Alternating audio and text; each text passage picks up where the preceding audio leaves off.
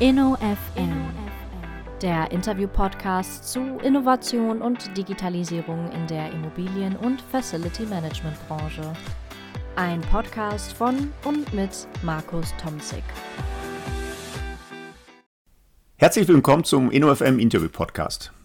Mein Name ist Markus Tomzig. Ich spreche an dieser Stelle tatsächlich heute zum hundertsten Mal mit Protagonisten am dynamischen Rand der FM- und Immobilienbranche, die sich mit Innovation und digitaler Transformation beschäftigen. Ja, es ist in mehrfacher Hinsicht eine besondere Folge. Bevor ich dann ins Plaudern komme, möchte ich aber zunächst herzlich begrüßen die drei Ex-Hausmeister, Andy Dietrich, Andreas Schulten und Thomas Bayerle. Hallo, schön, dass wir da sind. Grüß Gott aus München. Ja, meine Herren, seit 2019 mache ich also diesen Podcast mit tatsächlich jetzt 100 Folgen. Ist aus einer spontanen Idee beim Joggen entstanden, wo ich immer Podcast gehört habe. Die vollständige Dateigröße habe ich jetzt nachgeguckt, ist jetzt fast 8 Gigabyte in Summe aller Medien. Man könnte also fast 60 Stunden vollständig durchhören. Das hat aber noch keiner der bislang 80.000 Hörer am Stück gemacht, sondern es hat sich aufgeteilt auf beinahe eine Million Zugriffe, was immer sich hinter diesem Zugriff-Label dann auch verbirgt. Aber es ist nicht nur deshalb so eine besondere Folge, weil es eben die Jubiläumsfolge ist, sondern ich habe mit der heutigen Folge mir auch einen großen Wunsch erfüllt, mit dem ich schon seit längerem schwanger gegangen bin und der sich dann in meinem Kopf konkretisiert hat in Köln. Da sprechen wir vielleicht gleich nochmal drüber, über die Immobilien-Award-Gala. Ich freue mich also heute, die Ex-Hausmeister begrüßen zu dürfen mit der 100. Podcast-Folge InnoFM meets die Hausmeister. So habe ich mir den Titel vorgestellt. Und tatsächlich muss ich ja korrekt sagen, die Ex-Hausmeister. Und das habe ich in meiner Begrüßung auch so getan, denn die ehemaligen Hausmeister haben nach ein paar Jahren, äh, wo sie die Immobilienmythen entmystifiziert haben, im Oktober letzten Jahres mit einem großen Finale auf der Expo Real, einer Live-Folge, dann zur Überraschung der äh, Fangemeinde gesagt, im Hausmeister-Podcast wurde alles gesagt. Jetzt mal Butter bei die Fische, meine Herren. Auch die schönste Reise muss irgendwann ein Ende nehmen, war in den Shownotes eurer letzten Folge zu lesen. Im Hausmeister-Podcast wäre also alles gesagt worden. War das wirklich der Grund? Ein Format, was in aller Munde war, so ist mein Eindruck. Warum habt ihr aufgehört? Naja, wir haben halt die äh, Wolken am Himmel sehen können und haben gedacht, es hat gar keiner mehr Zeit, äh, Podcast zu hören. Bei diesen ja, Wirren, die wir gerade im Markt sehen, und dann haben wir lieber gesagt, schnell wegducken. Mir war die Aussage von Andreas mitnichten abgesprochen, um es mal ganz klar zu sagen. Ja, das ist jetzt aus dem Andreas erzählt so ein Quatsch, ja. Ganze ist begründet worden bei einer Weinrunde und es ist beendet worden bei einer Weinrunde. Mehr will ich jetzt nicht sagen, ja. Genau. Es könnte auch sein, damals gab es eine, eine sehr bekannte Musikgruppe in den 90er Jahren, die auch auf dem Höhepunkt der Karriere aufgehört hat, Tic-Tac-Toe. und äh, an denen hatten wir uns orientiert. Okay, die haben, wie lange? Haben die auch nur, äh, was heißt, 30, 40 Folgen? Wie viel habt ihr gemacht? Also die haben auch nicht mehr viel als 30 Konzerte gegeben, oder? Das ist doch mal eine interessante Frage, lieber Hausmeister. Wie viele Folgen haben wir denn gemacht? Wer weiß es denn von euch beiden? 39. Oh, okay. Was, wie viel? Sag du, Ellie. 37. 37. Näher, näher, genau. Okay, aber nicht so schnell. Also zurück nochmal in mein Podcast-Format. Äh, Stelle ich ja immer meine Interviewpartner vor. Das musstet ihr ja nicht machen, weil ihr euch ja in jeder Folge nicht mit einem Gast, sondern untereinander unterhalten habt. Ich würde das mal übernehmen und eine kurze Vorstellung machen, weil ich nicht ganz ausschließen will, dass der eine oder andere Hörer meines Formates nicht ganz präsent hat, äh, wo ihr herkommt und vor allen Dingen fälschlicherweise unter Umständen angenommen hat, dass Podcast euer Hauptjob wäre. Also wenn ihr gestattet, würde ich mal kurz ein, zwei Sätze zu euch sagen und wenn ihr das ergänzt, unbedingt, dann steigen wir gleich noch ein bisschen ein. Also, ich habe einfach mal mit Andy Dietrich angefangen. Andy nennt sich einen stolzen Spielemacher der Strategiekollegen aus Berlin. Soll heißen, er ist Gründer und Geschäftsführer einer Kommunikationsagentur. Aber er ist eben sehr gut vernetzt und in der Immobilienwirtschaft nicht nur durch äh, Tätigkeiten bei der ZIA. Andy, hilf mir, du warst Pressesprecher oder Leiter Kommunikation und Innovation. Was warst du? Erst Pressesprecher, dann war ich Leiter Kommunikation und dann irgendwann hat das Thema Innovation angefangen. Und da ich ein unter 30-Jähriger in einem großen Immobilienverband war, wurde ich auch noch Leiter Innovation. Ja, wunderbar. Da, da gab es dann das geile Wort PropTech. Das kannte bis dahin noch keiner. Ja, genau. Kommen wir gleich auch nochmal drauf zurück. Aber du bist also äh, tief im Thema, auch wenn du immer damit kokettierst, dass du nur auf die Bühne eingeladen wurdest, wenn du einen der Hausmeisterkollegen mitgebracht hättest. Aber gut, du bist auf jeden Fall ähm, tief im Thema. Andreas Schulten wird auf LinkedIn, und das fand ich auch spannend, er ist seit 35 Jahren Andreas, seit 35 Jahren bei Bulwin Gesa als Chief Representative. Das ist, glaube ich, Generalbevollmächtigter. Er nickt, äh, weil die Podcast-Hörer sehen ja nicht, dass wir uns gerade im Zoom-Meeting sehen. Ist also ein Ex-Hausmeister aus einem der großen unabhängigen Analyse- und Beratungsunternehmen der Immobilienbranche.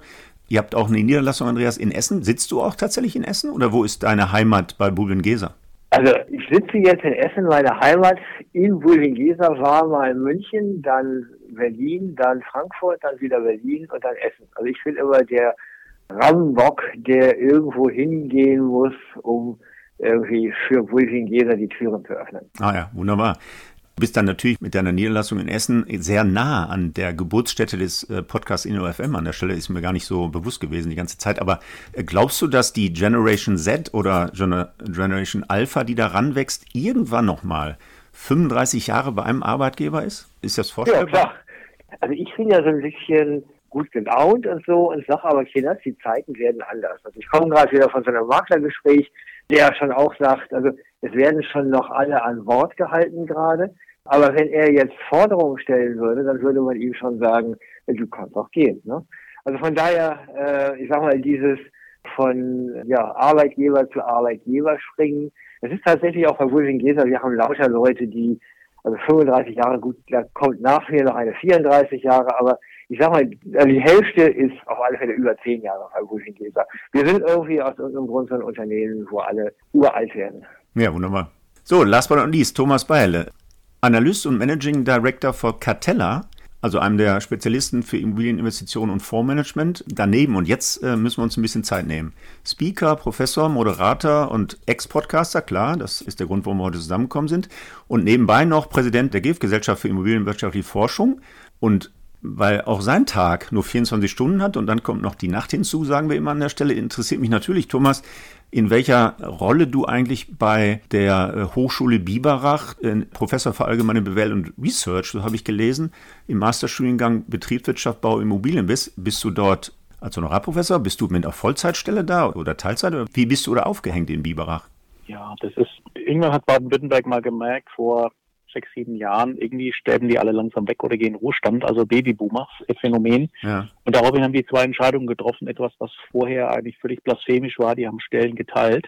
Also eine halbe Stelle, klar, und äh, dann auch noch mit so Menschen von draußen, also aus der Praxis. Ja. Also okay, ja. Das, äh, die Hochschulmenschen wissen, was ich damit meine, wenn ich das Wort Sakrileg sage. Ja, das war halt eben so.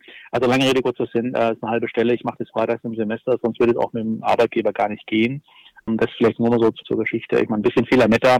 Ich lasse die GIF-Präsidentenschaft, gebe ich jetzt Start weiter äh, ja. im April. Also von daher kommt da kommt da auch wieder jemand Jüngeres daran in dem Bereich, also nach Wahl natürlich. Aber grundsätzlich, ähm, ja, ich habe natürlich mehrere äh, Bälle da in die Luft äh, hängen, aber das macht auch Spaß und hm. Ähm, ist, glaube ich, etwas, wo man sagen kann, da man hat jeden Tag mal einen Challenge, sagt die Jugend, glaube ich, aber ich komme damit ganz gut zurecht. Dann am Ende des Tages ist der Kern ja immer irgendwas mit Research mal das gegen den Sinne. Ja, ja. Vielleicht letzter Satz zu Biberach. Ich habe ja 15 Jahre lang war der quasi Lehrbeauftragter und die haben immer rumgebohrt und gesagt, tut mir leid, ich kann nicht äh, von der hm. Wirtschaft in eine Provisionsstelle äh, springen. Ähm, das geht nicht. Und dann, als eben das so war, 2017, 18 ging es los, da ist der Vorgänger dann in Ruhestand gegangen und der Stelle geteilt worden und äh, so kam es dann halt auch. Ja. Also ähm, Win-Win äh, für beide Seiten, glaube ich irgendwie. Ja klar. Und das heißt, der Masterstudiengang ist auch abends und am Wochenende oder ist das wirklich dann? Ah, nee, nee, nee. Also ja gut, mittlerweile sind die jungen Menschen ja sehr effizient, äh, Pandemie natürlich. Also ja. ich bin komplett freitags da im ah, Semester ja. und mache, wenn es nicht eine Exkursion ist oder Frankfurt irgendwas, dann ist es äh, in der Tat von 8 Uhr, Schwaben fangen früh an, bis 18 Uhr durchgehend Vorlesungen, kleine Mittags- und Pinkelpause mal dazwischen. Also ja, ich weiß, es klingt äh, stressig, aber es sind auch Praxisphasen dabei, wo ich dann halt den Studis hinterher trottel auf dem Marktplatz Biberach, äh, wenn sie zählen, kartieren, messen und Omas anquatschen müssen. Ja, äh, es klingt nicht so dramatisch, wie man es vielleicht immer meint, aber es ist trotzdem, ich will es gar nicht abschwächen, hm. so drei, vier Standbeine hat man da schon irgendwo. Ja, ja, ja okay.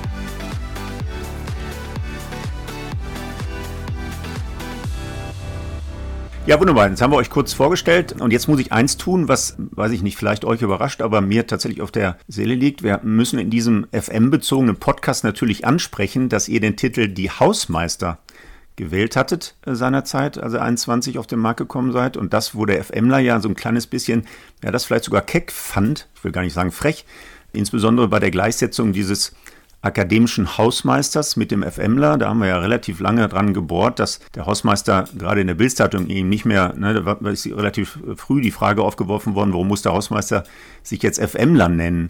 Will euch gar nichts unterstellen, aber wie kam das tatsächlich, dass ihr euch die Hausmeister genannt habt, wo ihr doch natürlich auch mal den FMler angesprochen habt in euren Folgen, das habe ich auch immer wohlwollend zur Kenntnis genommen, aber tatsächlich euch auch mit ganz anderen Themen beschäftigt. War das nur ein guter Titel, der jetzt gucke ich mal in Richtung Andy, der Kommunikationsexperte, der einprägsam ist oder was hat das für einen Hintergrund?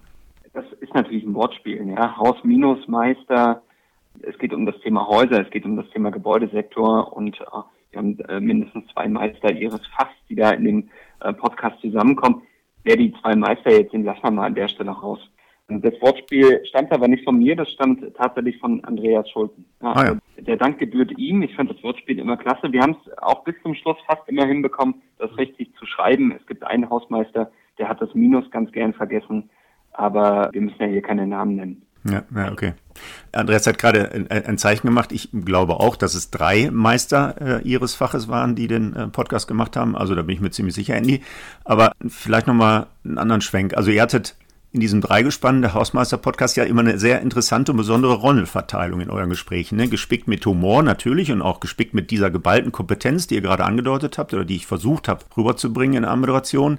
Der eine, ich lasse jetzt mal den Namen weg, der hat immer eine steile These mitgebracht. Der zweite stieg dann ein mit einer vermeintlich provokativen Aussage und der dritte hat immer gesagt, Moment, Moment, halt. Und das hat manchmal geklappt, manchmal nicht ganz so gut, weil euch dann vielleicht doch einig wart.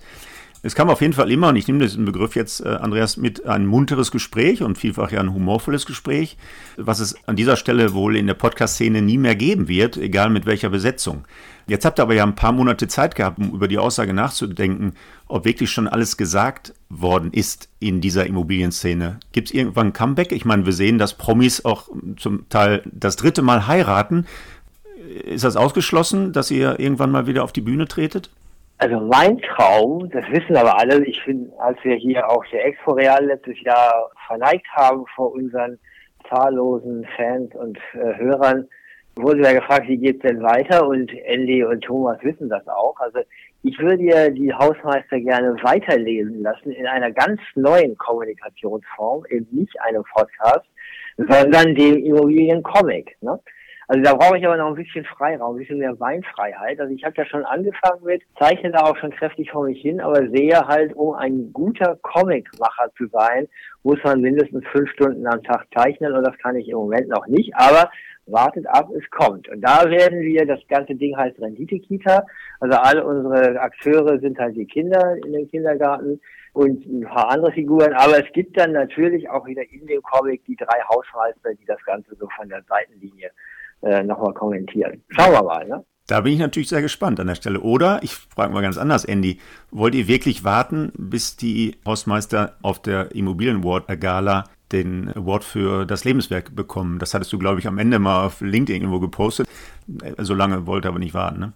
Also äh, der Comic ist auf jeden Fall ein hehres Ziel, äh, das wir alle super spannend finden. Und äh, vielleicht, Andreas, äh, gehört zur Wahrheit auch dazu, dass du ja ursprünglich, bevor die Immobilienwirtschaft sich angelockt hat, mal wirklich Comiczeichner werden wolltest. Wollte ähm, aber Zirkusclown werden, aber gut, das, da können wir noch viele Berufswünsche.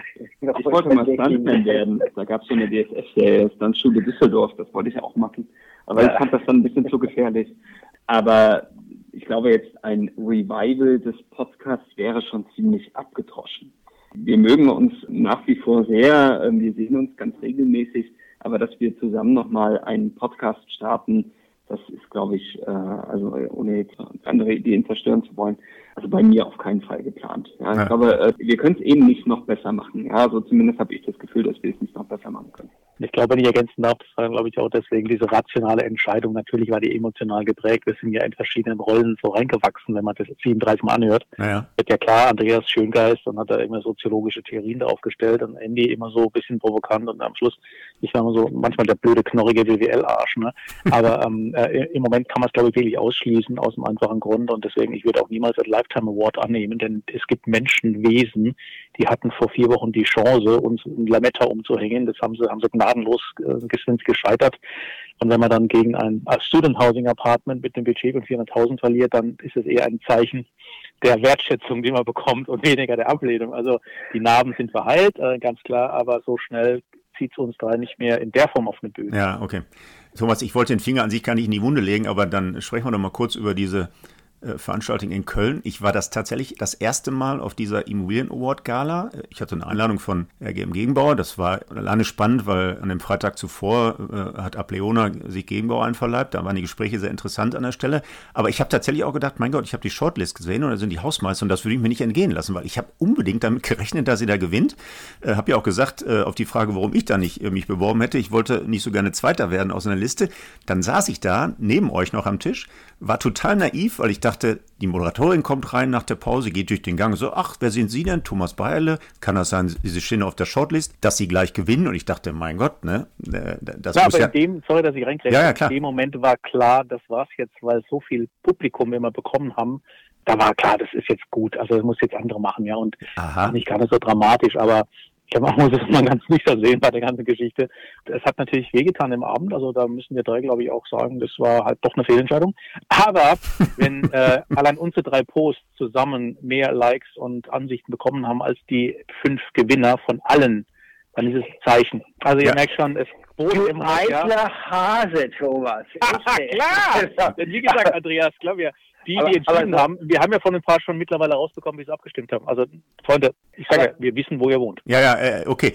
Aber lass mich noch mal eins zu eurer Ehrenrettung sagen. Oder Andreas hat Luft geholt. Ja, pass auf, Thomas. Wir können ja deinen Hörern jetzt mal verkünden, wie wir denn auf die Bühne gegangen wären, wenn wir denn den ersten Preis gewonnen hätten. Ja. Was das für ein Glanz für die ganze Gala gewesen wäre. Ne? Also wir hatten den Plan, Thomas und ich, Andy in unsere Mitte zu nehmen, neben ihm zu knien, also quasi eine Pyramide äh, aufzustellen. Und wenn wir dann den Preis gewonnen hätten, dann hätte Andy diesen Preis hochhalten können. Genau. Und dann hätte das Ganze ausgesehen wie bei, ich glaube, das ist bei Universal, ne? also diese äh, Victoria, also das wäre eine glanzvolle Geschichte gewesen. Aber Nein, der Veranstalter wollte es nicht. Und da sind wir da beim Thema, denn allein, wenn du anschaust, die Awards, die verliehen worden sind, hoch, Diener machen, danke, blöden Spruch zur Moderatorin und wieder runter, das ist halt Standard, übler Standard, ja. Also, wird das cooler gemacht, an gehen wieder ein klägliches Versagen einer Jury, um das nochmal ganz klar Aber, zu sagen. Ja, okay. Also, wenn ich, wenn ich jetzt mal höre, was das da für eine Choreografie gegeben hätte, dann war es vielleicht besser, dass wir den Preis nicht bekommen haben. Deine Fliege und dein Konfigurationsanzug, der war so gut, Andy wirklich, das war alles exzellent okay. vorbereitet. Äh, okay, Fliege, ja. Und dann muss ich aber allerdings noch sagen, da waren ja nur 400, 500 Leute, keine Ahnung. Ich habe ja die letzte Folge vor der 100., also Folge 99, habe ich gesprochen mit Gudrun Degenhardt, CEO von ISS an der Stelle. Da haben wir ein bisschen über die Frauenquote gesprochen, über den Weltfrauentag nochmal und habe das so anmoderiert. Ich sage, ich war neulich auf der Immobilien Award Gala ich kam mir vor wie auf einer Beerdigung, als wäre was mit der Oma passiert. Alle in schwarz und ganz wenige Farbtupfer, äh, weil eben nur so wenig Frauen da waren. Allerdings, und das habe ich in der Podcast-Folge natürlich angesprochen, der Andreas Schulten war in einem ganz brillanten weißen Anzug. Also im wahrsten Sinne des Wortes ein Hingucker. Das am Ende, aber was ich noch sagen wollte, ich hatte euch ja dann mit der Handykamera aufgenommen, just in dem Moment, als vorne die Moderatoren den Umschlag geöffnet haben. Ne? Also Shortlist, Sponsor stand da und dann wurde der Umschlag aufgemacht, weil ich gedacht habe, ich könnte euch dann gratulieren auf LinkedIn mit diesem Video. Hab das Video durchlaufen lassen und da kam irgendwie der andere Name, ich weiß gar nicht mehr, wer der Preisträger war. Und dann, das muss ich sagen, ihr seid wirklich faire Verlierer, denn nach einer kurzen Schrecksekunde habt ihr sofort heftig applaudiert und das war dann tatsächlich sehr sympathisch. Wenn ihr Interesse habt, würde ich euch das Video gerne nochmal zur Verfügung stellen. Also, äh, Schwamm drüber, kann man jetzt nicht mehr ändern. Wenn ihr den Lifetime Award nicht annehmen wollt, dann war es das halt mit den Hausmeistern. Aber Markus, also wir danken dir schon mal sehr, dass du an unserer Legende kräftig mitarbeitest mit so einem Video. Ne? Also das brauchen wir dringend. Genau. Ja, könnt ihr gerne haben. Würde ich euch gerne zur Verfügung stellen.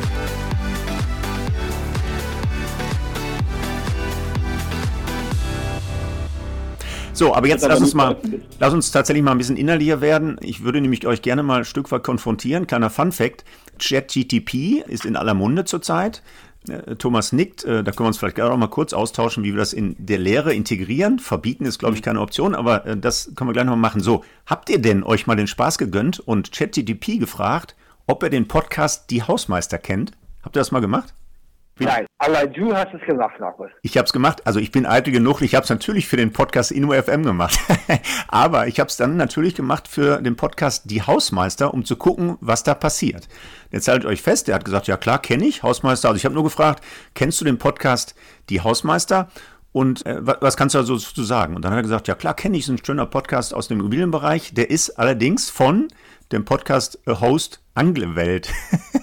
da sind also eure drei Namen nicht aufgetaucht, sondern da kam mal ein Akteur aus einem ganz anderen Bereich. Das heißt, der hat tatsächlich halluziniert. Kann man abstellen, ne? ChatGPT scheint auch nicht wirklich so zu funktionieren, aber ihr könnt euch trösten.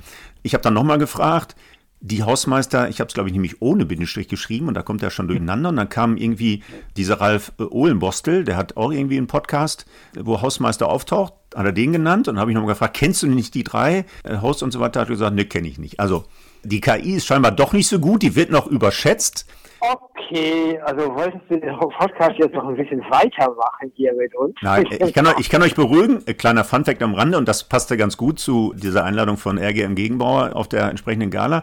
Ich habe nämlich dann gefragt oder vorher schon gefragt, kennst du InnoFM? Und er hat gesagt, ja, kenne ich, ist ein schöner Interview-Podcast mit Innovationen im FM-Bereich und so weiter. Der Gastgeber ist Alex Alexander Ruprecht, der Geschäftsführer von RGM Facility Management in Dortmund. Und die Kollegen sagen, den kennen wir gar nicht, der war nie bei RGM, der war tatsächlich mal irgendwie äh, hier im Umfeld des Ruhrgebiets tätig, aber nie bei RGM, hat auch keinen Podcast. Und haben natürlich herzlich geschmunzelt an dem Tisch und ich muss sagen, na gut, er ist noch nicht ganz ausgefeilt.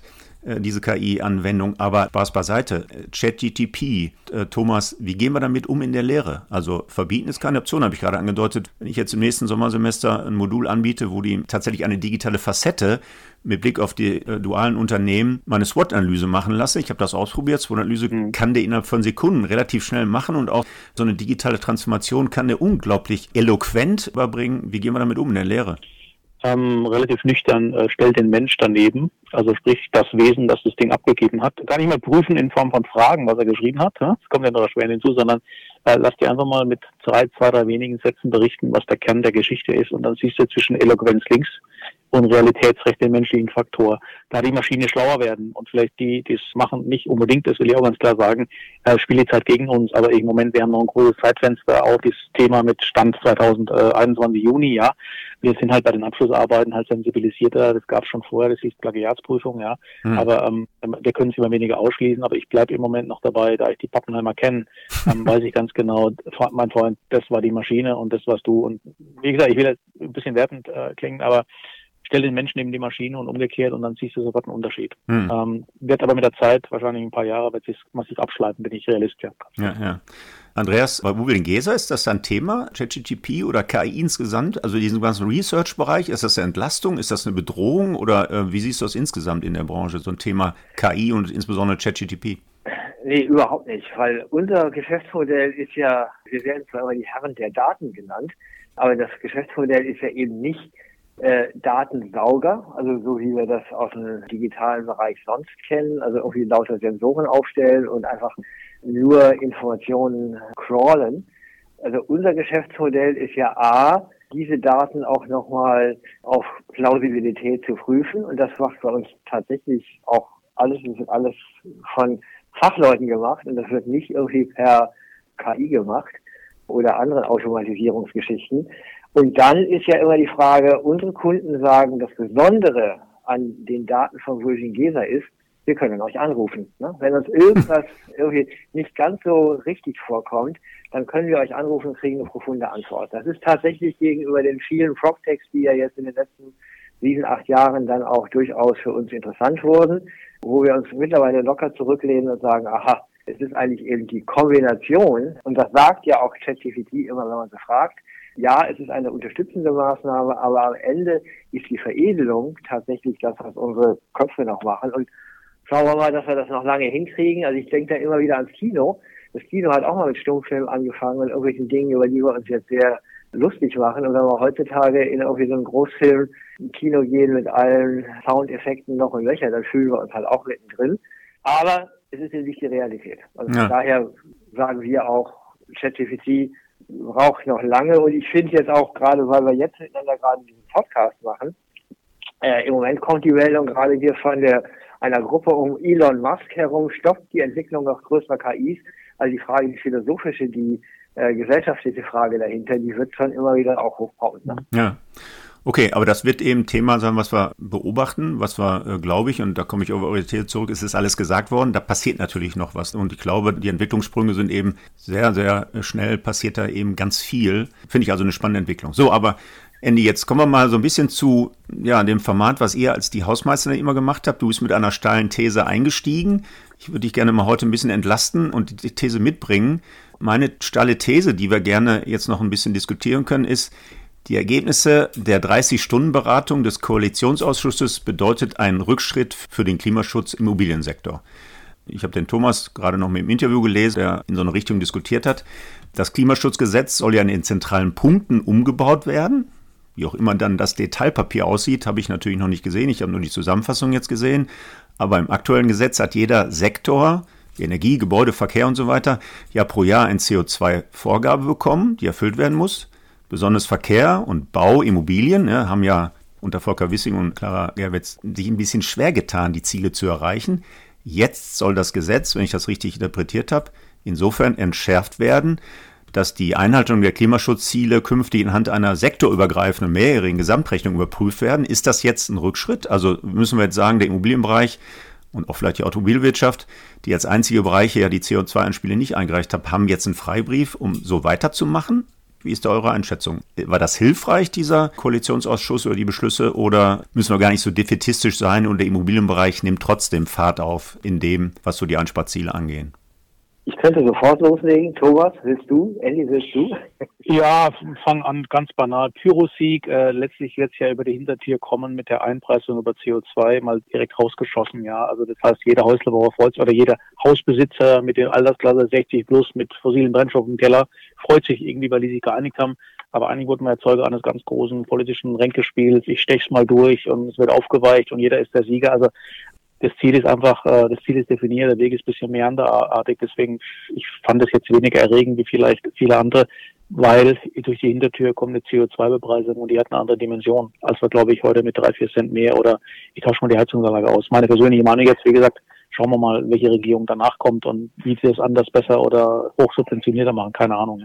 Hoffen wir es. Ne? Also meine, Markus, äh, meine größte Sorge war in diesem Kommuniqué, was da gemacht wurde, es werden bestimmte Altersgruppen und bestimmte soziale Gruppen ausgeschlossen von dem, was mhm. da passiert. Wo ich sagte, sag mal, wo sind wir denn eigentlich jetzt hier? Ne? Mhm. Also sind wir jetzt in einem Staat, der am Ende definiert, Gesetze gelten nur für die Gruppen und nicht für die anderen Gruppen. Mhm. Äh, das ist ja schon bei dem, äh, also hier bei dem Energieaufschlag ziemlich aufgestoßen und zu Recht in den Medien auch kritisiert worden. Also dass irgendwelche Rentner, die auf Mallorca sitzen, da irgendwie 900 Euro in Rachen geworfen kriegen oder ich weiß nicht mehr, welcher Betrag das war. Da denke ich, liebe Leute, könnt ihr mal Politik machen? Also könnt ihr nicht an dieser Stelle mal ganz klar einfach einen Korridor aufmachen äh, und nicht einfach nur Klientelberuhigung machen. Also da bin ich auch ein bisschen bei dir, Thomas, und hoffe, hoffe tatsächlich, dass allein das Thema CO2-Preis das wird uns tatsächlich weiterbringen, genau. Also, äh, vielleicht, um das nochmal ergänzen zu wollen, das Thema CO2-Preis ist ein ganz großes Thema, was noch kommt, aber auch der Druck, der vom Kapitalmarkt ausgeht. Ne, ich glaube, also wenn wir uns da weiter verbessern wollen im Gebäudesektor äh, bei den CO2-Emissionen, dann brauchen wir schon gewisse Schmerzpunkte. Und offensichtlich hat die Bundesregierung vielleicht weniger Möglichkeiten, diese Schmerzpunkte zu setzen als andere Akteure. Und das Thema CO2-Preis wird uns mit Sicherheit treffen. Das ist ein ganz wunderbarer Anreiz, um äh, CO2-Emissionen zu reduzieren. Aber vor allem, wenn der Kapitalmarkt darauf reagiert, ja, und ja. einfach äh, in bestimmte Produkte nicht mehr investiert, spätestens dann reagieren wir. Das war doch immer so am Ende des Tages. Hm. Also ich war ehrlich gesagt ein bisschen enttäuscht. Jetzt gar nicht so sehr, ähm, weil das Verbot von Öl- und Gasheizungen reduziert wurde oder äh, vielleicht an einigen Stellen auch ein bisschen ähm, ja, hinterfragt wurde oder äh, zusammengefärbt wurde, alles fein. Was mich ein bisschen schockiert hat, ist diese äh, krasse Ausrichtung der einzelnen Parteien, die überhaupt nicht miteinander vereinbar sind. Ich bin jetzt kein, kein Politikexperte, ja, aber ähm, wir haben da drei Parteien in einer äh, Koalition, in einer Regierungskoalition sitzen, die offensichtlich vollkommen andere Ziele verfolgt und äh, da einfach über Bande und auch zum Teil echt unfair äh, mit Informationen, die durchgesteckt werden, äh, miteinander arbeitet. So ist überhaupt kein Vertrauensverhältnis möglich. Hm. Und das ist schon krass, wie sich vor allem äh, eine Partei, deren Wahlprogramm äh, Andreas Schulzen zum Beispiel nie richtig gelesen hat. Rauf und runter Ähm. kennt. äh, wie die sich dann in der äh, Öffentlichkeit damit äh, profilieren möchte. Das ist schon hart. und gegen die Koalitionsvereinbarung verstößt. Ne? Genau. Also das, wofür gibt es solche Koalitionsvereinbarungen? Ne? Ich meine, das, man arbeitet so ein äh, Papier einfach mal ab und fängt dann nicht hinterher wieder an, da runterdoktern. Ne? Hm. Aber gut. Ja, ja. Ne, vor allem aber genau diese Konstellation passiert ja eigentlich immer erst im letzten Viertel von der, bevor die Neuwahlen kommen. Da geht's halt verständlicherweise sehr ein bisschen Kante zeigen, ja. Dass es jetzt gerade mal zur Halbzeit mehr oder weniger passiert, ist ja natürlich auch ein Zeichen, ne? Also muss man ganz klar sagen, ja. Ähm, ich glaube, da, sind- ja, also ich glaube, da wird es schon noch ein bisschen ruckeln in den nächsten Wochen und Monaten, ja, auf jeden Fall. Hm. Ich möchte eine Sache übrigens zu Protokoll geben äh, und gerne auch wetten. Das haben wir in unserem Podcast häufiger gemacht. Es gibt doch in, am Ende jeder Legislaturperiode irgendwie so ein paar Wahlgeschenke, damit die Parteien wiedergewählt werden. Das, was du gemeint hast, Thomas. Und ich glaube, Butter und Brot, also äh, Brot und Spiele, ähm, wird in dieser Legislaturperiode die Legalisierung von Cannabis sein. Das war doch, wenn ihr euch erinnert, äh, die CDU hat doch, Ja. äh, ich glaube 2017 war das, die gleichgeschlechtliche Ehe ähm, ermöglicht.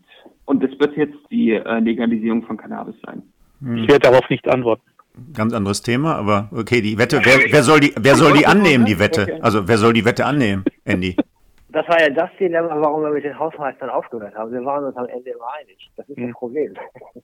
Ja, aber lass uns noch mal zurückkommen auf das Heizen. Also äh, der Andy hat das gerade angedeutet, da ist ja insofern auch ein Stück weit entschärft worden, weil eben äh, nur noch möglichst jede Heizung äh, ab äh, 2024 zu 65 Prozent mit erneuerbarer Energie betrieben werde. Und dann gibt's noch riesige Übergangszeiten an der Stelle. Ne? Also ehrlich gesagt, ich wohne ja in einem Haus von 1924. Da sind noch so alte Rippenheizkörper, so richtig fette Dinger drin, äh, Holzböden, keine Fußbodenheizung nachrüstbar. Und ich war ehrlich gesagt ganz froh. Die Heizung ist jetzt 25 Jahre ungefähr, also knapp 25 Jahre alt, dass ich eben keine Wärmepumpe einbauen muss, wo ich dann 50 Kilowattstunden am Tag für 50 Cent äh, die Kilowattstunde bezahlen muss, weil das ist schon ein Thema ökologisch vielleicht vorteilhaft, aber ökonomisch, jetzt kommt der schlichte Bewerber in mir durch, ist das schon ein Thema gewesen. Ne? Interessanterweise, und da können wir vielleicht noch mal ein Stück weit diskutieren drüber, ähm, ich habe heute Morgen den äh, Gabor Steingart in seinem Morning Briefing Podcast gehört. Das mache ich jetzt gar nicht mehr so häufig wie zu Anfang, aber heute Morgen hat er einen interessanten Gesprächspartner da gehabt, nämlich den Gründer von Termondo. Sagt euch das was? Dieses, also es ist kein richtiges Startup mehr, sondern Grown-up. Andreas ähm, schüttelt den Kopf, äh, Thomas nickt, Andy auch. Das ist mit Abstand der Marktführer bei der Installation von Heizungsanlagen. Ne, die, auch über so eine Plattformisierung, ich glaube, die sind jetzt zehn Jahre alt, aber die sind relativ gut skaliert an der Stelle und machen jetzt auch Wärmepumpen. Früher natürlich nur Gas, Öl und so weiter. Zu Festpreisen, soweit ich weiß. Äh, Und dieser Gründer, der Philipp Pauster, so heißt er, hat heute Morgen bei Steingart behauptet, all das, was da jetzt umgesetzt wird, ist super und übrigens funktioniert das auch in solchen alten Hütten, wie ich die bewohne. Also die Umstellung von Gas auf Wärmepumpen weil es geht auch ohne Fußbodenheizung, es geht auch mit dieser niedrigen Vorlauftemperatur, äh, auch mit Rippenheizkörpern und so weiter, wenn nur der Strom günstiger wäre. Da frage ich mich, wo soll der herkommen und wo kriegen wir ihn so günstig äh, produziert? Andy hat aufgezeigt. Ja, ich habe äh, dazu einen Punkt. Ich glaube, gerade bei dem Thema Wärmepumpe ist auch eine der globalen Herausforderungen, die überhaupt ans Netz zu bringen. Es gibt äh, diverse Wohnungsunternehmen, die relativ offen sagen, also wir sind mitten im Heizungswechsel auf Wärmepumpen, die Umstellung, aber die ans Netz zu bringen, ist gar nicht so trivial. Also das einerseits natürlich, weil äh, Wärmepumpen gerade schlecht lieferbar sind, aber andererseits auch, weil entsprechendes Fachpersonal fehlt, um die dann wirklich ans Netz zu bringen. Genau. Also Das ist mein Punkt. Ich wollte jetzt, ich wollte jetzt gar nicht technisch werden, da wäre ich auch der Falsche, aber das hat der Gabor Steingart dann auch gesagt, ja, aber im Moment, uns fehlen auch die Leute, um die ganzen Wärmepumpen zu installieren. Und dann sagt er, und das ist ein sicher Punkt, da würde ich gerne nochmal eure Einschätzung hören, er sagte, wir werden in wenigen Tagen oder Wochen, weiß ich nicht mehr, ein Papier vorlegen, um die Effizienzreserven bei der Installation von solchen Wärmepumpen äh, tatsächlich mal zu heben. Start-up, digitale Prozesse und so weiter. Und dann ist das gar nicht mehr so unrealistisch, weil wir brauchen nicht so lange, wie das Handwerk heute braucht. Und wir können das tatsächlich viel besser und günstiger machen. Jetzt frage ich mal eure Einschätzung. Also Andreas hat, glaube ich, gerade schon so ein bisschen auf diese PropTech-Szene ist er eingegangen. Äh, Glaubt ihr, ein solches Versprechen bei all den verkrusteten Strukturen im Handwerksbereich könnte irgendein PropTech heben, dass wir da tatsächlich so eine Wärmepumpe so viel besser ins Haus bekommen, als das in den letzten Jahren gemacht wurde an der Stelle? Also insgesamt so eine Einschätzung zu dieser PropTech-Szene. Kann die uns tatsächlich retten? Und ein solches Nutzenversprechen einhalten, Andy? Du bist ja sehr nah an dieser PropTech-Szene dran. Termondo ist jetzt vielleicht so ein Grown-up eher, kein richtiges Start-up mehr, aber Effizienzreserven zu heben, dass wir tatsächlich bei all den äh, Fachkräftemangeln, die ja ohne Zweifel auf uns zukommen, äh, diese Ziele tatsächlich noch erreichen können. Finde ich mutig. Also habe ich mich heute Morgen ein bisschen gewundert, wie der Philipp Pauster das so ausgesprochen hat. Ich bin ganz deiner Meinung, Markus. Ich sage immer, die PropTech-Szene hat einen großen Fehler, die wollen alle nur vom Computer sitzen. Ne? Und das ist, also es gibt ein paar Bereiche, also gerade in diesem Handwerk und gerade in diesem Baubereich, also am Ende muss man auch die Anlagen warten. Also ich denke dann immer wieder an meine Waschmaschine, an meine alte. Ne? Also äh, alle drei Monate muss einer vom Service kommen und irgendwas machen. Also Flusensieb reinigen habe ich mittlerweile gelernt und so weiter. Aber wenn es diesen Service-Menschen nicht gäbe, der tatsächlich physisch an diese Waschmaschine rangeht, dann würde das Ganze nicht laufen. Das funktioniert automatisiert super gut, ne? weil ich tippe das ein, sage ich brauche den, der kommt und so weiter. Das ist PropTech-mäßig schon alles organisiert, nur wie klug ist der denn eigentlich, wenn der dann kommt? Wenn der mir dann sagt, sei so losfroh, dass wir noch eine Waschmaschine von vor 25 Jahren haben, das kann am Ende kein PropTech, keine automatisierte Struktur äh, einem wiedergeben. Da sind wir wieder bei ChatGPT. Also ich glaube auch nicht daran, dass da irgendwo nochmal, und es gibt auch schon seit drei, vier, fünf, sechs Jahren, sagen viele von dieser Innovations- und Transformationsszene, die großen Bereiche, die man digitalisieren konnte, sind jetzt schon auch digitalisiert. Ne? Ich glaube tatsächlich, dass ähm, gerade Unternehmen, die, die Matching ansetzen, wie Termondo, die das schon sehr lange machen, dass die eine erhebliche Effizienzsteigerung darstellen. Also das ist auch vielleicht für die Gewerke, die entsprechend in der Praxis arbeiten und eben nicht nur am Computer sitzen, Andreas, dass die dann dadurch äh, vielleicht auch ihre Auftragseingänge optimieren können. Was ich nicht glaube, ist, dass es jemals eine Effizienz von 100 Prozent geben wird. Das heißt, du kannst heute noch so toll zusammenlegen, wie viel Kapazität du auf der einen Seite hast und wie viel Bedarf auf der anderen Seite und das irgendwie harmonisieren. Du wirst aber nie bei 100 Prozent rauskommen. Auch wir Strategiekollegen, Kommunikationsberatung, arbeiten nie 100 Prozent Effizienz, sondern immer 110. Ähm, aber hast, bei großen Unternehmen hast du ja zum Beispiel heute auch die Herausforderung, wenn die sich um ihren technischen Service kümmern oder die Leute, die halt wirklich in der Fläche unterwegs sind. Es geht ja auch um so Kleinigkeiten. Reiseabläufe effizienter gestalten. Ne? Also wenn du heute im Außendienst unterwegs bist, ähm, wenn du, keine Ahnung, eben zum Beispiel Heizungsbauer bist oder Facility Management wirklich vor Ort ansetzt, geht es ja auch darum, deine Wege zu planen, richtig, ja? Also ist es denn sinnvoll, heute erst von Erfurt aus nach Jena und dann nach Weimar oder erst nach Weimar und dann nach Jena, das ist hier unsere Städtekette, äh, die Thüringer unter uns, die kennen das. Und solche Themen. Allein deswegen wirst du schon nie auf 100 Prozent kommen und dann hast du immer noch die Reibungsverluste. Und ich glaube, dass äh, ein Unternehmen wie Termondo diesen Faktor Mensch mit Sicherheit mitdenkt, aber nie so mitdenken wird, es natürlich in ihrem Außenwahrnehmung, in ihrem Marketing nicht die beste Botschaft ist. Ja, zu sagen, okay, es kann sein, dass wir bei der Umrüstung Wärmepumpen, dass wir da unsere Ziele verfehlen werden. Ich habe mich ja die ganze Zeit, warum Andy eine Mütze trägt, ja. Aber das ist auch nur so nebenbei. Alles, was den Druck erhöht auf den bestandsbesitzungswahrenden Stagnatismus, ja, wertfrei formuliert, aber mit Werten, äh, kann nur besser sein. Ich bin nicht so tief in dem Thema drin, oben gesprochen, aber äh, es wurden in den letzten sechs, sieben Jahren viele Digitalisierungsversprechen getätigt, die jetzt nicht unbedingt eingehalten sind, vor allem überholt während der Zeit schon dreimal mit neuen Standards oder veränderten Standards. Deswegen am Schluss ist immer noch die Frage, ähm, wer baut dieses Ding ein? Und da ist schon die, der Fehler im Denken, denn eigentlich bräuchte ich ja trotzdem eine neue Waschmaschine wie Andreas, auf das eben keiner mehr überhaupt kommt, sondern das Zeugs wirklich äh, autonom quasi sich selbst repariert bis hin zum Flusensief. Ja, das ist für mich ein digitaler Prozess ähm, oder digitale Transformation und eben nicht ähm, permanent jemand kommen lassen, der dann an einer Waschmaschine herumschraubt, jetzt mal natürlich locker formuliert irgendwo. Ja, aber ich glaube, diese 100% Diskussion, wir reden wahrscheinlich von Effizienzfaktor von 10, 20 Prozent maximal, denn wie gesagt, überall singuläre Insellösungen alle haben sich über die Jahrhunderte, Jahrtausende, Jahrzehnte, Stunden entwickelt und auf einmal kommt jemand, der fasst zusammen, das ist allein ökonomisch sinnhaft. Aber ähm, mittlerweile bin ich ein bisschen fatalistisch, wenn man sagen kann, da kann man jetzt auch über zwei, drei, vier Jahre irgendwo die Economies wirklich heben. Wie gesagt, bleibt dabei, wir haben viel zu viele Separatinteressen dabei und deswegen ist es intellektuell, glaube ich, nicht die Mondlandung, was der Mundo da vorschlägt, sondern einfach die Umsetzung, Widerstände, die werden erstmal noch da sein auf jeden Fall. Hm. Weil umgekehrt, Markus, habt ihr denn eigentlich, also ich bin seit ein paar Jahren mittlerweile schon ein absoluter Low-Tech-Fanatiker geworden. Ne? Gibt es in der FM-Szene eigentlich auch das Gegenstück zu dieser Digitalisierung und zu diesem gibt ja da in St. Gallen irgendwie dieses eine Haus, was irgendwie so dicke Mauern hat, dass es nur in der Weihnachtspause, wenn es dann wirklich kalt ist und die ganzen Computer und Drucker eben nicht Wärme abgeben, tatsächlich ein bisschen zu kühl wird, wo man ein bisschen nachheizen muss. Aber was am Ende ohne jeden Energieverbrauch das liefert, was man braucht. Also ich habe immer die Sorge, auch diese ganzen Sensorschlachten bei diesen sogenannten Smart Buildings. Also ich sage, und die sind dann am Ende dann doch nicht smart, weil man nicht daraus telefonieren kann, wo ich sage, was passiert denn da eigentlich gerade? Ne? Das geht einfach teilweise komplett in die falsche Richtung. Ne? Auf deine Frage, ob es eine Gegenbewegung gäbe in dieser digitalen Transformation, kann ich dir antworten, welche digitale Transformation? Also die ganzen Bestandsbauten und die Bewirtschaftung ist ja noch nicht durchdigitalisiert. Das heißt, wenn wir über Predictive Maintenance eines Fahrstuhls sprechen, Andreas, dann ist das doch, äh, ich meine, Theorie will ich gar nicht sagen, sondern ist das doch Zukunftsmusik. Ja, ja. Also ich war letzte Woche auf der Mitgliederversammlung äh, VDMA Fahrstühle und Fahrtreppen. Da saßen 80 Mitglieder. Was meinst du, wie viele von denen die Fahrstühle gar nicht im Internet angeschlossen haben, also ans Internet angeschlossen haben, also geschweige denn irgendwelche Daten auswerten?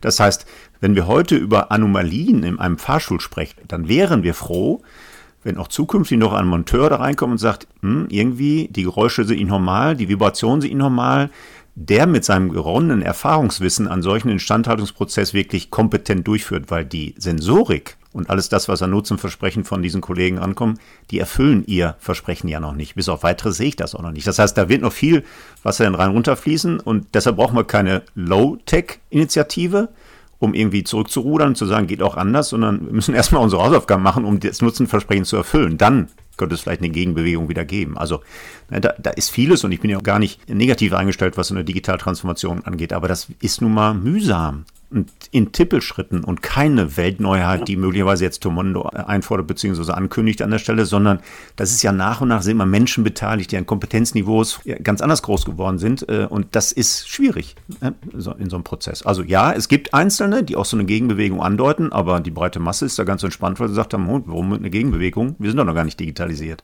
Ich hatte mal ähm, vor äh, vielen Jahren äh, bei einem sogenannten PropTech-Meetup ein Unternehmen gesehen. Mein Vater ist Gebäudereiniger, muss ich vielleicht hier an der Stelle mal dazu sagen. Und ich hatte meinem Vater dann auch von der Idee erzählt.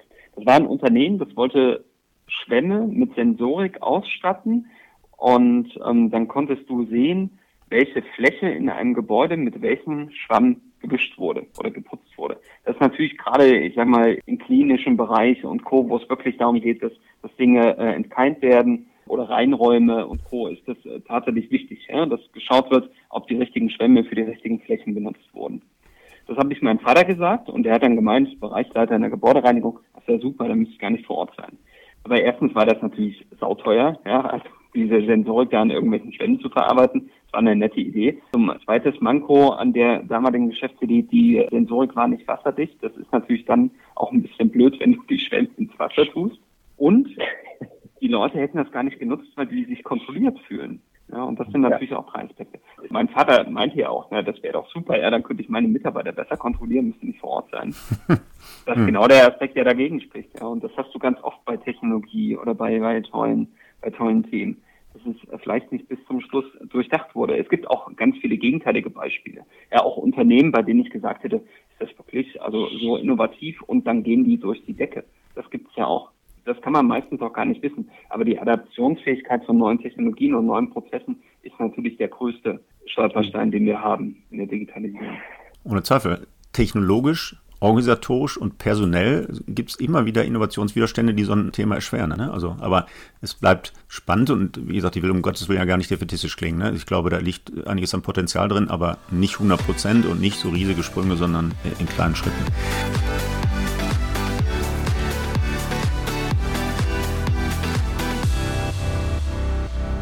Ja, meine Herren, wir haben jetzt nur eine steile These diskutiert, aber mit Blick auf die äh, Zeit, ich weiß gar nicht, wie wir heute verbleiben. Ihr habt gesagt, ihr wollt den, den Immobiliengala Award für euer Lebenswerk nicht annehmen, ihr wollt auch nicht wieder. Ja, habe ich gesagt. Also okay, also zumindest äh, die drei Herren können das durch. Ähm, ja, ne, so, also ich komme nur, wenn es was zu essen gäbe. Ja, okay, also ihr seid noch nicht richtig entschieden. Ihr wollt keinen Fall, habt ihr zumindest angedeutet, wenn wir mal von dieser Comic-Idee absehen, wieder zusammenkommen was soll ich euch jetzt wünschen? Also ich bedanke mich auf jeden Fall ganz herzlich, äh, also dass die Ex-Hausmeister in diesem InnoFM Podcast zu meiner 100. Folge Gast waren. Vielleicht machen wir dann zur, keine Ahnung, 200. Mal eine gemeinsame Folge an der Stelle, weil ich hätte jetzt an sich gesagt, ihr müsst doch wieder zusammenkommen und dann gibt es ein schönes Battle und wir treffen uns möglicherweise mal in der Shortlist auf der Immobilien Award Gala, aber da wollte er ja gar nicht mehr mitziehen. Andy, du hast nochmal den Finger gehoben, das sehen die äh, Podcast-Hörer ja nicht, aber ähm, du wolltest dann ja, nochmal genau. intervenieren, glaube ich. Genau. Ich wollte die Klammer schließen zu dem, was du ganz am Anfang gesagt hast, Markus. Ja. Ähm, erstmal mich natürlich ganz herzlich bedanken für die Einladung. Das ist für mich alles andere als selbstverständlich. Das kann man daran ablesen. Du hast ja gesagt am Anfang, dass ich damit kokettiere, dass ich nur auf die Bühne eingeladen werde, wenn ich die Hausmeister mitbringe. Ja. Das ist der erste Podcast, in dem ich als ordinärer Gast teilnehmen darf. Ja, aber womit? Womit, Wendy? Womit? Mit Recht. So sage ich ja, ja immer, mit, hier im Ruhrgebiet. Ne? Ja, also da, das muss ich äh, in der Tat ja sagen. Ja, aber nochmal, herzlichen Dank, dass ihr das mit mir gemacht habt, hier die 100. Folge, äh, InnoFM meets Hausmeister. Ich bin mir sicher, egal, ob ihr irgendwann den Award für euer Lebenswerk annehmt oder nicht, wir werden uns auf solchen Veranstaltungen ja wiedersehen und egal, vielleicht kommen wir auch nochmal zusammen irgendwo ähm, auf einer Live-Bühne oder so eine zweite InnoFM meets Hausmeister. Keine Ahnung, mal gucken, welches Format uns dann auch einfällt an der Stelle. Also, euch eine schöne Zeit, alles Gute für eure Aktivitäten, die ja zahlreich sind, wie wir vorhin gehört haben und herzlichen Dank nochmal. Bitteschön. Tschüss, ja, vielen Dank auch von mir, Runde. Vielleicht auch von mir nochmal eine Idee zum Schluss. Wir kommen zusammen zur tausendsten InnoFM-Folge, der dann kurz nach dem Immobilienmanager Award, bei dem wir nicht unseren Lifetime Award bekommen haben. okay. Zweite Köln-Debakel, da kommen wir wieder zusammen. Ja, alles klar. Okay, das war also der NFM-Podcast mit den drei Ex-Hausmeistern Annie Dietrich, Andreas Schulten und äh, Thomas Beile. Wir hören uns wieder in 14 Tagen, am besten gleich auf einer der üblichen Plattformen wie Apple Podcasts, Spotify, iTunes, Deezer, Soundcloud und viel mehr abonnieren und dann wird Ihnen die nächste Folge um 8 Uhr gleich angezeigt. Bis dahin wünsche ich Glück auf und bleiben Sie alle schön gesund. InnoFM. Das war der InnoFM Interview Podcast von und mit Markus Tomzig alle zwei Wochen freitags, überall dort, wo es Podcasts zu hören gibt.